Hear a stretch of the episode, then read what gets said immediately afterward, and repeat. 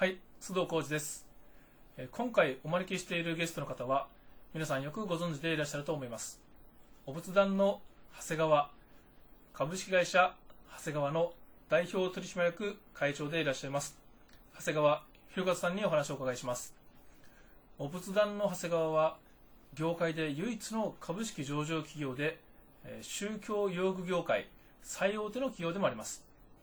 また数多くの世界文化遺産やえ国宝あるいは重要文化財の修復を手掛けている企業でもあります。また、え長谷川さんは現在日本ニュービジネス協議会連合会の会長でもいらっしゃいます。今回は大変貴重な機会ですので、あのいろいろなお話をお伺いしていきたいと思っておりますが、えーおそらく多くの方がぜひ知りたいと思っているのがこの発祥の地である福岡県の直方市という地方の町で、えー創業の頃一体どういった生活を送っていらっしゃったのか、えーまずはその創業前、えー長谷川さんご自身のお話からお伺いしていきたいと思っておりますが。私はあの戦後あのもうすでに父が独立をして能形でお店を始めてそれからあの里のあの父の兄の里にあのいつも年末とか遊びに行きますから。そうするとその今の本家というのは長谷川家の五長というのがあってでうちは分家の屋号が井上。もう一つ薬宅というのがあって薬宅というのは事務取り扱いね。だから分家というのは3軒しかないわけです。あ2軒しか。本家と分家が2軒。その分家の長男が私の父の兄のうち。でそこにあの遊びに行きますと当然本家に遊びに行く。そうするとあのいつその年末はご馳走いただける。子供ですからお説教は聞かない。でその時に戦後ですねもう農地開放でその小作の人たちにあの土地が全部渡っもう無償で小作の人に渡っている。でもしばらくそれを続けてましたね。でいつの間にかもう財力が続かなくって やめたようでしたけど、うんそういうことですからね。村の小作だった人たちからですね今日に至るまで本家はじめ長谷川家は大切にされてるわけです。そういったその、まあ、長谷川家の生い立ちというかあの、まあ、歴史っていうのがこの長谷川さんの創業、えーお父さんの後についてね、えーここまで大きくされたこのまあ株式会社長谷川お仏壇の長谷川。のビジネスの哲学になったとかお客様に対しての接し方商品に対してのこだわりそういったところに脈々と気づいてるように歴史としてそうですね。あのあありがとうございます。うん。私ねはい。そのその父がうーん55歳の時にはい。大学を卒業して帰ってきたんですね。55父は55歳。で当時はもう55歳というとですね結構年の感じ。がす歳るで今は若いですけど。はい。で間口が3軒。奥行き5軒。15坪の店なんですね。能形市古町商店街。しかももうその時代は昭和38年ではい。炭鉱が閉山する。あエネルギー革命で石炭からエネルギーにかあの石油に変わるエネルギーが。で国策として炭鉱を閉山していく。そうすると筑豊エリア全体で炭鉱とその関係するところ全部で10万人ぐらい職を失うんですよ。10万もですか。それはだから日本の谷間と言われたんですね。でだからみんな廃業廃業廃業というなっていく中で、まあ、父はこのお店を経営してたんですが当然私が大学から戻ってまいります頃は業績もあの以前のように振るわない。ところが私はですね、あのもっと先元に帰りますと、父が体が弱いですね、で母がそれを支えてやりますから、はい、子供の時はうちは母で家を支えていると。で父は病気がちでいつもあの母から注射を打ってもらって体を整えてかろうじて仕事しているイメージですからうちの家は母が中心とこういうふうに思ってたんですが。ですから中学に参りまして高校には行かないつもりだったんですね。早く父の手伝いをしなくちゃ家の手伝いをしなくちゃいけない。しかし両親が高校に行きなさいと。高校に行かんと笑われるから。ということで私は、まあ、両親の親孝行のつもりで実業学校を選びまして筑豊高等学校という。でこの学校に入りました。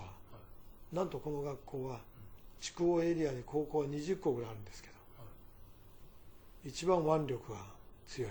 腕力？でまあ、えまあ、言ってみれば一番喧嘩の強い学校と。当然それで、えー、悪そう多いということになります。毎年大学生が一番多いと。そ当時もやっぱりそういう大学があったんですか？大学それで、まあ、そういう学校に行ったんですがね、話はちょっと横にそれですいませんが、あのうちの学校は就職学校だから生徒が悪いことして新聞沙汰になると就職が一気に悪くなる、悪くなると先生の評価も悪くなりますよね、だから先生はその生徒たちに悪そうさせないためにまたすぐに筑豊高校の生徒と分かるためにうちの学校だけは丸坊主で 挑発が許されてなかった。それで悪そうで丸坊主だから一層先生に、ね、挑発を許せっていう運動をするわけですね。しかしうちの高校はこの福岡県で一番また猛者の先生が集まってる学校でもなぜかというと生徒が強いですからね。それを抑える力を持った先生を派遣しておかないと逆転しますからね、まあ、そのことでうちの高校出身の校長先生が一番多いんですよ。やっぱり力のある先生が多かったですね。それであのそういう先生たちが力で生徒たちを抑えると。で生徒は挑発を許してほしいと。ところもう例年挑発を許されなかったけどちょうど私の学年の時はみんなが私に生徒会長を出てくれと、なぜかというと長谷川ならば先生と争って挑発を勝ち取れるんじゃないかと。それで私を生徒会長に押すと言って嫌だ嫌だと言ったんだがもうどうもやめられそうにない、そこで私は考えたのはこの高校シロアリが食ってるんで、あのいずれ移転をさせると、どうせ壊してしまう学校だと、いうこともあってですね学生たちも掃除を本気でしない。でしかも土足だから定性も土足だだから誇りっぽい学校だったんですね。それで私ふっと思いついたのはこの学校シロアリが食ってもう壊さねばならない。そして学校を移転させねばならない。考えてみるとこの学校で学んで社会に出て何千名という方々が活躍されている。長い間ありがとうございましたと。ピカピカに磨き上げて壊していただい壊していただいたらどうだろうと。そういう思いが深くなってきたわけですね。生徒会長立候補するっていうことを考えてる時に、それを思ったらよし。生徒会長になってピカピカに磨き上げてそしてそうすれば挑発を許してくれる。んじゃないかそう思いついたんですね。だからよしやろうということで立候補することを決めたんです。そうしたら先生はたちが長谷川が生徒会長を立候補したことが大変なことになるということで対抗馬を先生が応援する先生側の対抗ですか？先生が生徒だけど。先生側がが私以外の 生徒。生徒。応援してね あーしかし先生が勝つはずない。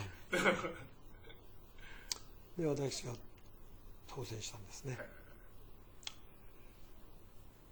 で当選した目的はお掃除をしてピカピカにするというのが目的ですからついでにこちらは挑発だ。で先生にお願いしてちょうど2年生の時会長になりますからね。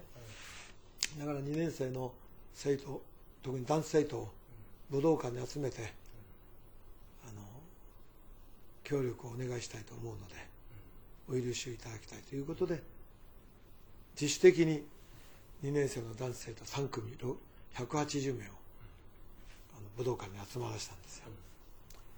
そうすると成立を委員長にさせるようにと。言って成立させるけどもしないんですね。で学生が成立させようとってしないもんみんなガヤガヤ言って。で前並べたでそれから後ろに行ったらもう前が遊ぶというのが。私はそれじっと見てて。この状態じゃねとても挑発を許せなんて言えないなと。それであの大きな声でね「自覚しろ!」って怒鳴り上げたんですよ。はそうしたらびっくりしますよでみんなの目が私に注目する。そして注目したところでハッタリ連中。番長ですね。もう筑豊地域を抑えてる。トップの。信者鶴ちゃんみんなちょっと出てきちゃうんない。で喧嘩は彼らが強い。みんなチェーンとドス持ってますから。私はそういうの持たない。はい。しかし私は結束会で言ってるもんだから。うん。彼が前に出てきた。並べちゃんないなるほ本人たちも分かった。うんでなそういうのが並べと言ったらもうぶん殴られてみんなすぐ並ぶ。で並んだから成立した。でもう前に出てきた。それっちったらみんな。さささささっとみんな座って。えー先生が言って並ばんのなら分かると。しかし俺はあんたたちから選ばれた生徒会長がいる挑発を勝ち取ってくれと。しかし俺の言うことを聞けんようなら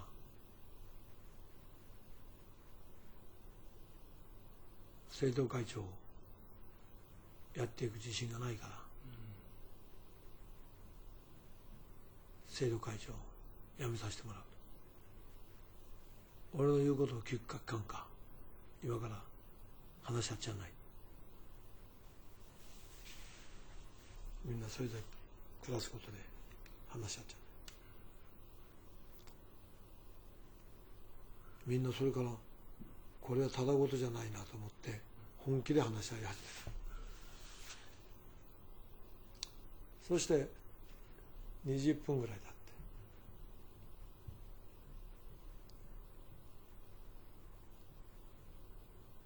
俺の言うことを聞いてくれるな。みんな聞くと。それじゃあこの校舎も長い間使われてもうシロアリも食って食われてもういずれ壊される。そして学校も場所が変わる。先輩たちがこの学校で学んだんで最後お礼の気持ちでありがとうございましたとピカピカに皆さんに磨いてもらいたいと思う。協力してほしいと。だみんなしぶしぶうなずいた。早速次の土曜日。放課後窓枠を外して窓ガラスを洗うと。窓が曇ってて向こうがよく見えないからまず窓ガラスから焼こうと。さらにあのお掃除の仕方。ほうきで吐いた後にバケツの水を今まで皆一度も書いてないが3度変えるそれで最後きれいな水で机を拭くと。これを守ってほしいと。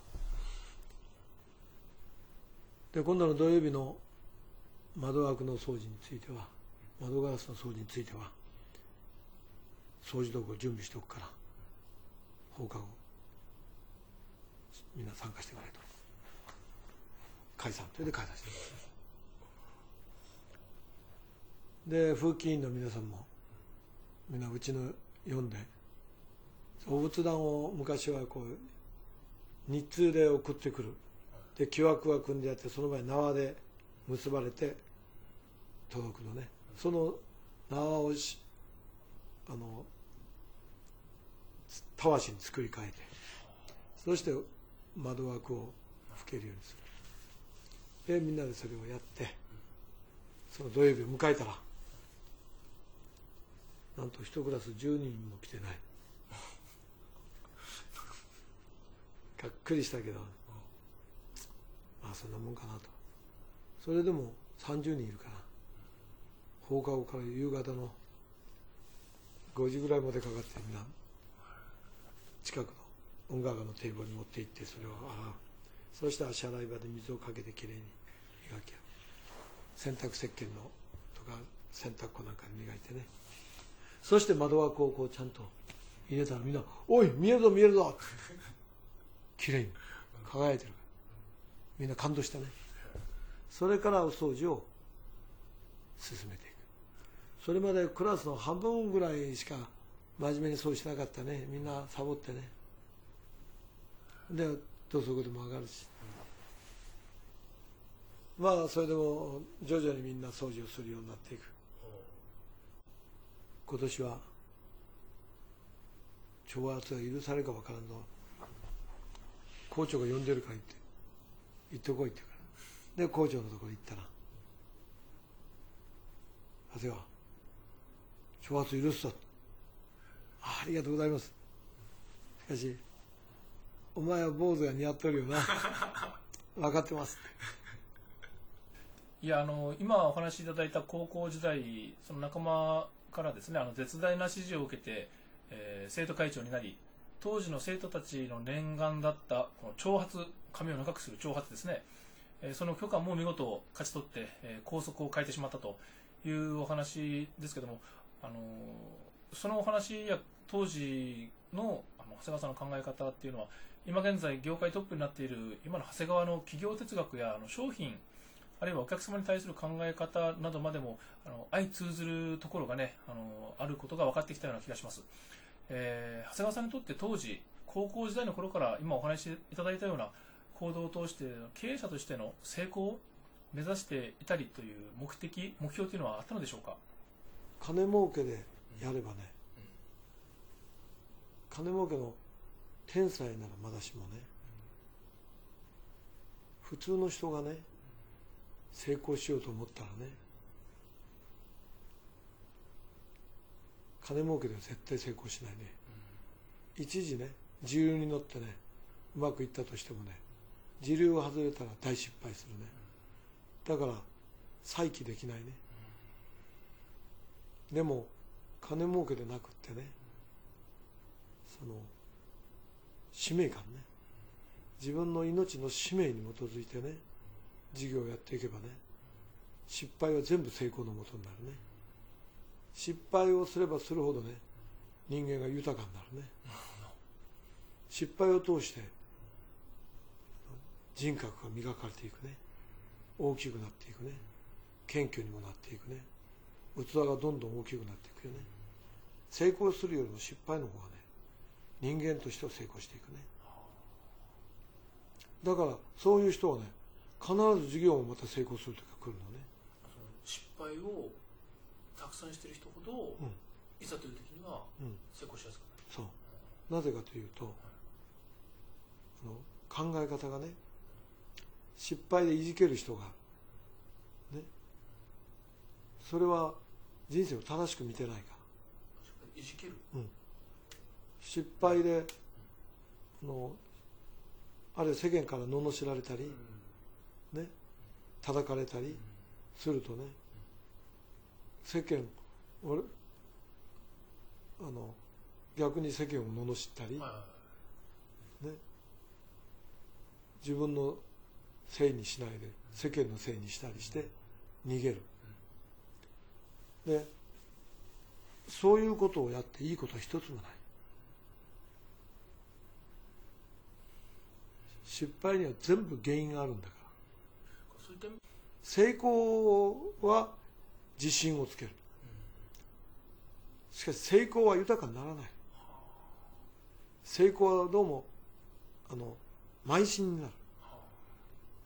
だから成功によって成功はずっと続いていけばいいんだがどこかで落とし穴に落ちる。なぜかというと成功によって気の緩みが出る。ものが全体が見えなくなっていくで失敗は苦しくてしょうがない。しかしその苦しみに真正面から向かい合うことによってその教えてくる苦しみが。だから薬師の高田コイン芸家がおっしゃってたのね。あの苦労さんから逃げればどこまでも苦労さんが追いかけてきます。苦労さんと仲良くすれば友達になって助けてくれます。というおっしゃ私本当にそうだと。ただそれだけじゃなくってね何でも手っ取り早く利益を上げよう。成果を出そうと。どうしても荒くなる。いい時はいいけど状況が変化したら対応できなくなる。だから常に遠き道を歩めとおっしゃって遠い。た遠い道を歩むはい、えー簡単な成功を目指すのではなく遠回りしてもいいから着実な道を選べと、えー遠き道を歩めという今のお言葉はですねとても印象的であります。あのまだまだお話をお伺いしていきたいところですがあの残念ながら時間となってしまいました。